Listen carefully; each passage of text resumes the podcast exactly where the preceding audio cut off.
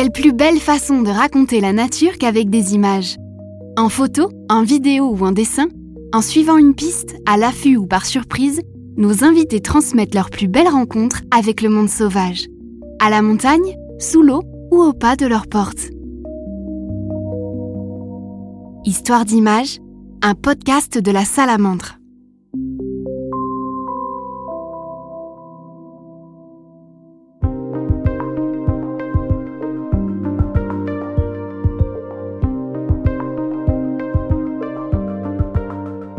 Expert de la photographie à haute vitesse, Ghislain Simard immortalise les insectes en vol depuis 30 ans. Passionné par les papillons, il élabore sans cesse des techniques pour figer leurs battements d'ailes ultra rapides dans des photos à la composition et aux couleurs époustouflantes. En 2023, il sort avec la salamandre un livre qui rassemble ses plus belles photos, L'effet papillon.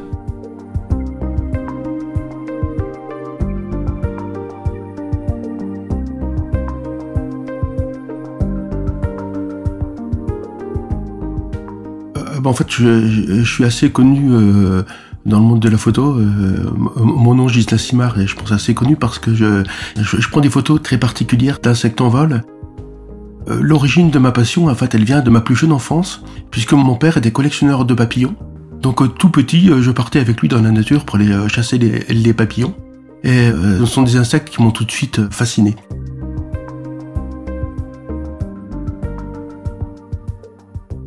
J'ai commencé pendant mes plus jeunes années à simplement suivre mon, père et puis découvrir ces beaux insectes. Et puis un petit peu plus tard, quand j'étais à l'école primaire, euh, vers l'âge de 10 ans, euh, j'ai eu une, autre chance qui a un peu orienté mon parcours, c'est que la maîtresse avait installé au fond de la salle de classe, dans une petite salle noire, un laboratoire de développement photo, et elle nous initiait à la, photographie. Et euh, ça aussi, quand j'ai vu les, les premières images apparaître dans la bassine de révélateur, ça m'a fasciné également. Et euh, bah, tout de suite, j'ai une deuxième passion pour la photographie qui est apparue. Et euh, peu de temps après, j'ai eu une, autre idée parce qu'il y, a quand même quelque chose qui me déplaisait dans la chasse aux papillons, c'est que je je trouvais pas bien d'aller épingler dans une collection les insectes que je trouvais euh, si beaux. Et j'ai rapidement eu l'idée d'associer la photographie et mon amour pour les papillons en les photographiant. donc voilà d'où tout est parti finalement.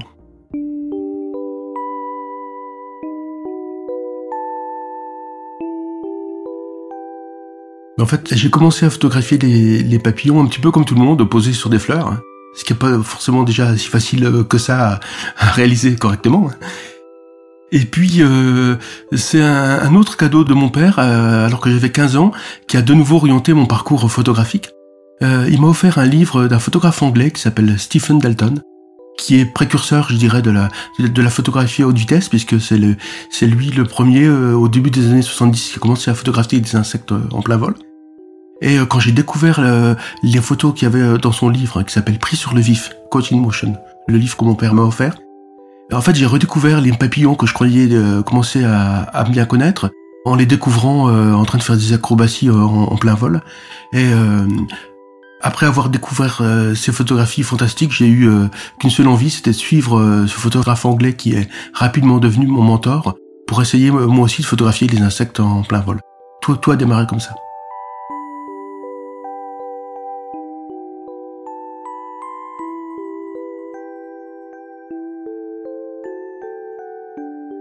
Alors pour photographier des, insectes en vol, euh, même si les papillons ne sont pas les plus rapides, il y a deux défis à relever. Il faut euh, d'une part réussir à figer euh, les mouvements. Et dans le monde des insectes, comme cadre très serré, les mouvements en fait sont très très rapides. Et le deuxième défi, c'est réussir à déclencher l'appareil au bon moment, c'est-à-dire au moment où l'insecte va passer dans le plan net et dans le cadre de l'objectif. Euh, pour relever le premier défi, c'est-à-dire avoir des photos nettes, en fait, euh, la problématique qu'on a, c'est qu'il n'y a aucun obturateur euh, mécanique qui est assez rapide pour figer des mouvements comme ça. Donc on est obligé finalement d'utiliser un autre moyen pour figer le mouvement. Et le moyen que mon mentor avait trouvé au début des années 70 et qui reste même aujourd'hui la solution la plus efficace, c'est d'utiliser des flashs électroniques. Parce que les durées des éclairs des flashs sont très très brefs, et c'est la durée de l'éclair très bref qui fige le mouvement. Donc on arrive à des temps de pause, alors je sais, sais pas si c'est très parlant, mais on arrive à utiliser des temps de pause euh, de l'ordre de 1,50 millième de seconde, voire même un 100 millième de seconde avec des flashs spéciaux. Euh, mais on a une contrainte qui est d'exposer euh, complètement les photographies avec de la lumière artificielle et de reproduire la lumière euh, naturelle avec des flashs, ce qui est, ce qui est pas simple. Et pour relever le deuxième défi, c'est-à-dire déclencher l'appareil au bon moment, je dirais que la technique est un peu moins complexe parce qu'il n'y a pas de problématique de, graphisme ou maîtrise de la lumière, mais c'est purement euh, un défi technique, c'est que, en fait, on utilise une barrière lumineuse pour euh, détecter le passage de l'insecte et déclencher euh, l'obturateur. Donc moi, j'ai développé depuis longtemps différents types de barrières. Les barrières que j'utilise et qui sont les plus efficaces, elles utilisent une petite diode laser pour avoir un rayon très précis, mais aussi qui est visible parce que ça, permet finalement de simplifier euh, les réglages de la barrière en voyant euh, le rayon lumineux. J'ai développé une électronique qui permet de, brancher la barrière sur l'appareil photo, qui a une caractéristique intéressante quand on utilise de la lumière visible, c'est que au moment où l'insecte va couper le rayon laser, on éteint le rayon laser instantanément, ce qui fait qu'on voit pas le rayon sur la photo.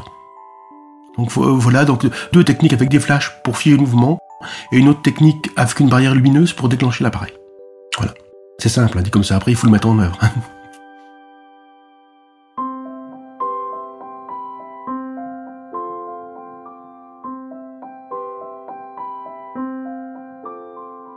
pour donner, un ordre de grandeur du taux de réussite qu'on peut avoir, euh, je peux donner le nombre de photos euh, vraiment réussies que je fais en, une année, parce que c'est assez parlant. Je pense que je réussis euh, entre 30 et 40 très bonnes photos par an, pas plus. Et pourtant, j'y investi beaucoup de temps. Hein, donc, faut pas imaginer que c'est quelque chose qui est facile à, mettre en œuvre, à déployer ou à réaliser. Et euh, pour euh, tenter des photographies comme ça, faut déjà euh, passer beaucoup de temps à, repérer. On imagine tout de suite comment est-ce qu'on met en, œuvre le matériel, comment est-ce qu'on le déploie, comment est-ce qu'on règle tous ces dispositifs. Mais la première chose à faire, c'est faire du repérage pour trouver un bon endroit où il y aura beaucoup de spécimens de l'espèce qu'on veut photographier, avec des plantes sympathiques, un cadre qui convient. Et c'est seulement une fois qu'on connaît tout ça qu'on peut finalement euh, emmener le matériel sur le terrain, parce que c'est quand même assez encombrant. Et ça veut dire que toutes mes photos euh, sont, sont, anticipées, c'est-à-dire que euh, je découvre pas comme ça une, scène que je trouve euh, sympa et je prends pas une photo en, quelques secondes. Finalement, j'ai souvent il m'arrive même de construire une image dans ma tête bien avant, plusieurs mois voire plusieurs années avant de la réaliser. C'est-à-dire que c'est en observant des papillons sur le terrain que j'ai les idées de, de mes photos. Et après, je reviens sur le terrain au bon moment, au bon endroit, avec le matériel pour tenter de réussir une, photo. Il faut bien, bien le voir comme ça. C'est, elles sont, euh, j'ai travaillé avec préméditation, si on peut dire.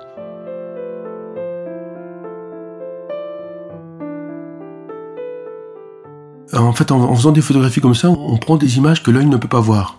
Parce que les, les, mouvements sont beaucoup trop rapides. Elle, euh, par exemple, la déformation euh, des ailes par effet de l'air ou les, ou les positions instantanées que les papillons peuvent prendre ne peuvent pas du tout se voir à, à l'œil nu. Donc, quand on découvre euh, ces photographies-là, on découvre aussi des attitudes qu'on ne pourrait pas voir autrement qu'en faisant des photographies ou on pourrait le faire aussi avec une caméra euh, rapide. Je sais qu'il y a des caméras maintenant très rapides qui existent, mais la photographie permet même d'aller un peu plus loin parce que comme on arrive à figer des positions euh, sur des images qui sont de très haute résolution, on arrive à voir vraiment des détails très fins. Par exemple, on arrive à voir comment les nervures qui permettent de tendre l'aile des papillons vont se déformer sous l'effort de l'air, etc.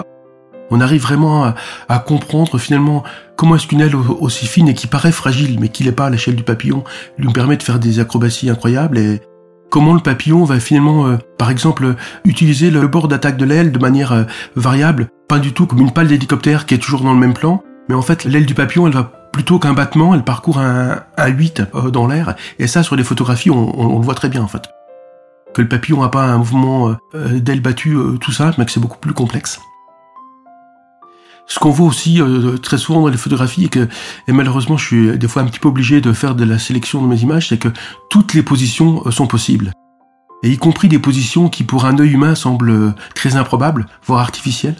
Donc quand je fais la sélection de mes photos, il m'arrive des fois d'écarter des photographies un peu trop acrobatiques parce que le spectateur ne la comprendrait pas, alors que c'est tout à fait possible et qu'un papillon peut prendre n'importe quelle position en l'air pour s'inscrire dans un virage, pour échapper à une proie, euh, s'envoler plus rapidement d'une fleur.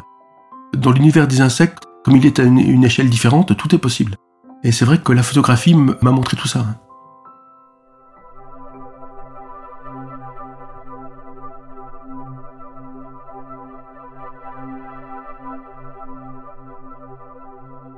Les papillons sont vraiment des, euh, bien malgré eux, hein, de bons indicateurs de la santé d'un biotope.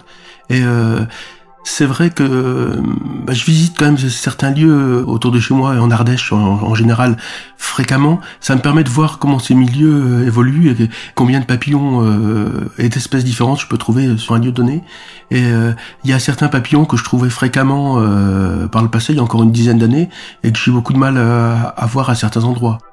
Je pense par exemple au, Morio qui a un grand papillon marron avec le, avec le bord des ailes jaunes euh, je le voyais très souvent au printemps dans, euh, dans des endroits bien abrités, pas très loin des gorges de l'Ardèche. Et ça fait peut-être une dizaine d'années que j'en ai pas vu à cet endroit-là. Il y a un autre papillon qu'on peut citer parce qu'il est très emblématique, je pense que le, grand public le, connaît, c'est l'Apollon. Donc c'est un très beau grand papillon blanc avec des, des ocelles rouges qu'on trouve euh, en, montagne. Dans des prairies un peu d'altitude, dans le Vercors, j'en voyais souvent et euh, il est devenu beaucoup plus rare à relativement basse altitude. Il a même complètement disparu des endroits qui étaient à moins de 1000 mètres. Maintenant, il faut monter plus haut pour le trouver euh, parce que là, c'est un petit peu différent. C'est pas les pesticides qui les gênent, je pense, c'est plutôt euh, le changement climatique. Euh, sa plante haute se fait plus rare à basse altitude, donc le, papillon, pour le besoin de ses chenilles, remonte en altitude. Et comme son territoire est de plus en plus petit, ben ils sont moins nombreux. Donc globalement, les papillons aussi bien en nombre de spécimens qu'en espèces se raréfient, et même les espèces euh, très communes, comme la belle dame ou des papillons comme ça qui sont des papillons migrateurs en plus, euh, dans ces espèces-là, ils sont évidemment toujours très communs, on en trouve facilement. Par contre, le nombre d'individus est, en baisse euh, certaine, ça c'est sûr aussi. Et donc, bon, en synthèse, c'est vraiment ça. Le papillon, comme il est, il est souvent lié à une plante haute, il est très sensible aux pesticides. Bah, c'est un bon indicateur de la dégradation de nos biotopes. Hein. C'est évident.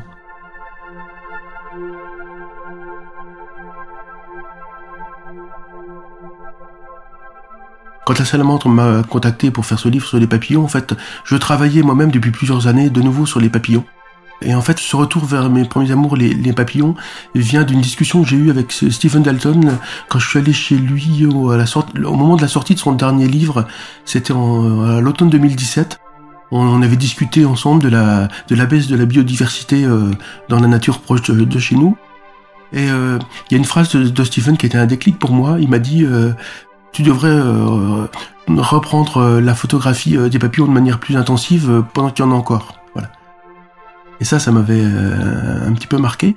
Je m'étais remis à travailler sur les papillons donc depuis 2018, donc oui, ça fait à peu près euh, 5 ans. Les images qui illustrent le livre représentent, c'est à peu près ça, 5 ans de travail continu sur le vol des papillons.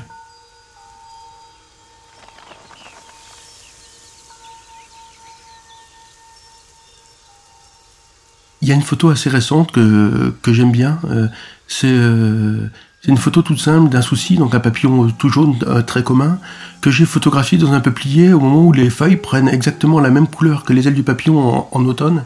Et la photo que j'avais en tête, c'est d'essayer de, représenter ce que j'avais vu à l'œil nu pendant mes repérages, c'est-à-dire que quand le papillon traverse le, peuplier, on sait plus trop faire la différence entre une feuille qui tombe de l'arbre à l'automne et puis les ailes du papillon.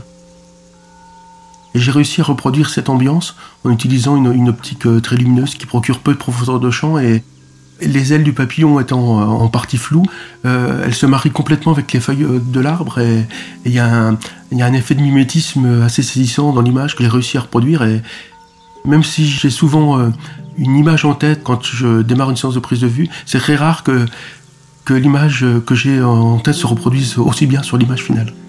C'est pour ça que je citerai celle-là.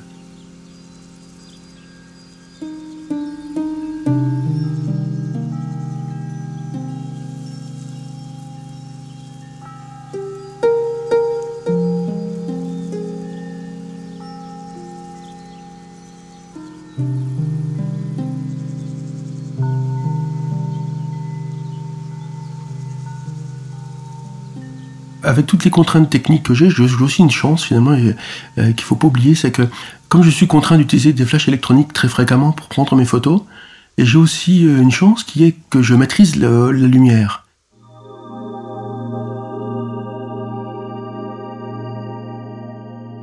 J'ai passé de nombreuses années quand j'ai commencé à, travailler sur ces techniques de photographie ultra rapide à faire des exploits techniques. C'est-à-dire que dans mes photographies, quand j'ai commencé, euh, quand j'avais une image réussie, c'était un exploit technique et on arrivait à lire sur la photo finalement que j'avais mis en œuvre beaucoup de matériel.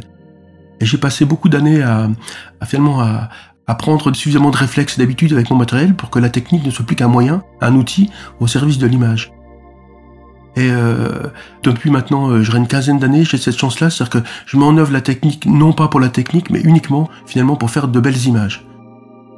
Euh, il faut réussir à dépasser le statut de j'ai réussi à mettre en œuvre euh, beaucoup de moyens pour prendre une photo, à, pour arriver sur la vraie finalité, qui est simplement de faire de belles photos. Ce que j'aime bien quand je discute avec le grand public, c'est que les gens qui sont pas photographes, ils s'intéressent pas du tout à la technique et ils regardent les images. Et euh, ce que j'aime bien à travers mes photos, c'est que, et c'est particulièrement vrai avec les papillons, hein, qui ont quand même une bonne presse auprès du grand public, c'est que euh, je trouve très intéressant de montrer au grand public des belles images d'insectes pour les sensibiliser, parce que euh, souvent les gens ils, ont peur des insectes, ils, trouvent ça un petit peu dégoûtant. Et quand ils voient des belles images, eh ben en fait ils oublient complètement cet a priori négatif qu'on peut avoir envers les insectes, et ils découvrent finalement un univers qui est plus petit, un peu en miniature, donc un petit peu différent de ce qu'ils imagineraient. Et quand on leur montre de belles photos, eh ben, je trouve que c'est un bon moyen de sensibiliser euh, le grand public au fait que les insectes qui nous entourent, ils sont très importants à préserver. Et c'est un petit peu ce que je recherche en faisant de belles images. Aujourd'hui, euh, je cherche plus du tout à, réaliser des exploits à travers euh, la mise en œuvre de matériel très sophistiqué, même si c'est bien ce que je fais, hein, je, l'oublie pas. Mais je cherche simplement à faire de belles images pour montrer à quel point l'univers des insectes que j'aime tant est beau. J'ai, pas d'autre objectif finalement que de mettre en valeur cet univers que j'aime tant pour le partager avec les spectateurs.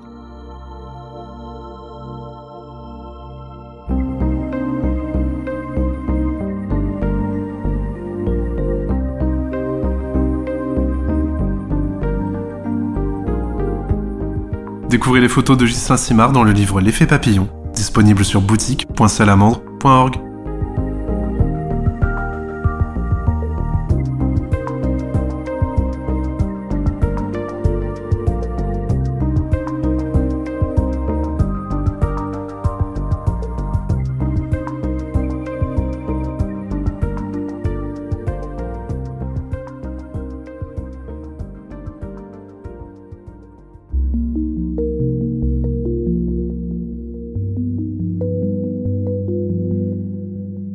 Histoire d'image est un podcast de la Salamandre réalisé par Sébastien Poiré.